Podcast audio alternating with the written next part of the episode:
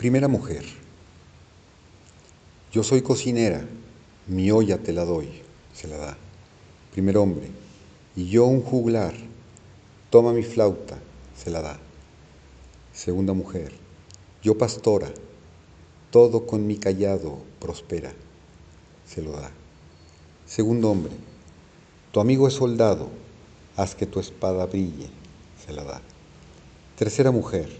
Soy enfermera, este frasco aliviará tu dolor, se la da. Tercer hombre, y yo tomo de las estrellas lo que en este libro escrito está, se lo da. Los seis, la olla, la flauta, el báculo, la espada, el frasco, el libro, el cómo, el cuándo y el por qué, domínalos. Pero antes que nada, para que a los hombres sabiamente gobiernes, domina el yo. Los seis se funden de regreso en la multitud, dejando sus regalos. El bebé ríe y grazna sobre sus nuevos juguetes, pero Gelas, recogiendo al niño, lentamente se levanta del sofá y se para frente a ellos. Gelas, queridos amigos, no les puedo agradecer ya que mi corazón de alegría se desborda y mi voz se quiebra. Hoy todo está perdonado, todo de nuevo comienza. El bebé llora. Ahora, sola, con el niño voy al templo para ser purificada. La costumbre es ir sola. Lentamente, llevando al bebé, ella camina hacia la derecha. La multitud le deja pasar, le arroja flores bajo sus pies mientras pasa. La alondra canta de nuevo. Oh bebé de luz, nacido del deleite, que pueda la fuerza de Dios revelarse a nosotros. Es lo justo, recordando, recordando.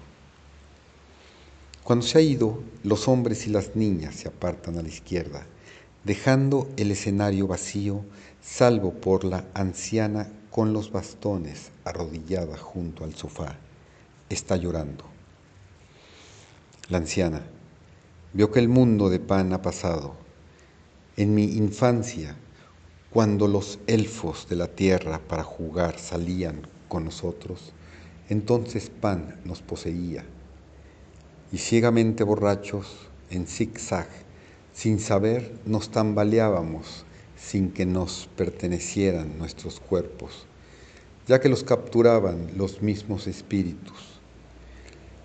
En una especie de sueño inocente vivíamos. No había mal, porque no nos conocíamos, y no hicimos otras cosas que pudimos, solo las que como animales hicimos. Qué cálido y fácil era ese mundo. Morir no era difícil incluso.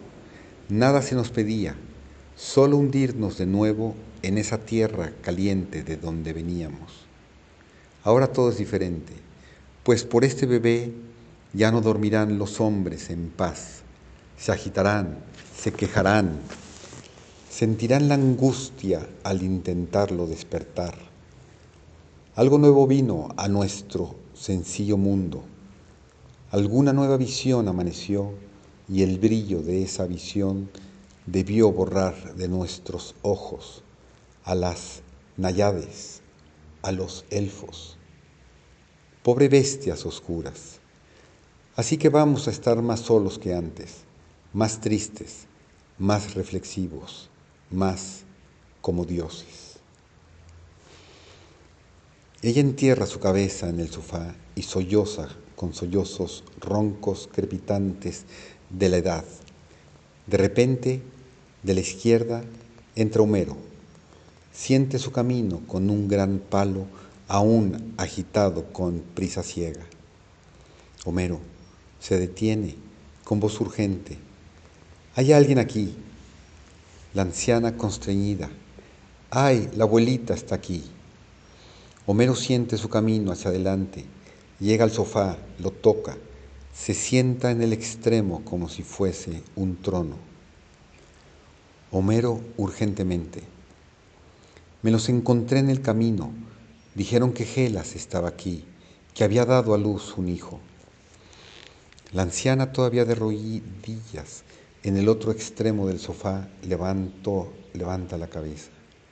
Ay, tu Gelas a tu heredero dio a luz. Homero, un hijo. Entonces, ¿por qué no está aquí? ¿A dónde fue y por qué?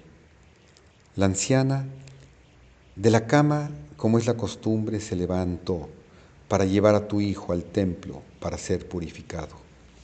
Homero, sola, sola. Así también hoy en día va la esposa del capitán. Homero en voz baja, tengo miedo, no lo sabía. La anciana casi para sí misma. Yo también tengo miedo, pero no por ellos, sino por nosotros. Homero, dime, de repente Irrumpiendo de abajo a la derecha, un pastor entra sudando sin aliento, sus ropas desgarradas corriendo a través de las zarzas. El pastor sin aliento.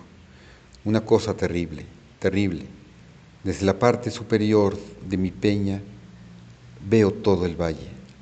Era tan claro que podía verlo todo. Homero con una voz terrible. ¿Qué pasa? el pastor todavía jadeando. Al otro lado de la colina de hierba, hacia el templo, dos mujeres con bebés estaban inocentemente caminando. Todo estaba quieto, como una escena de un espejo. Ellas no sabían. La anciana en voz baja. Ellas no sabían.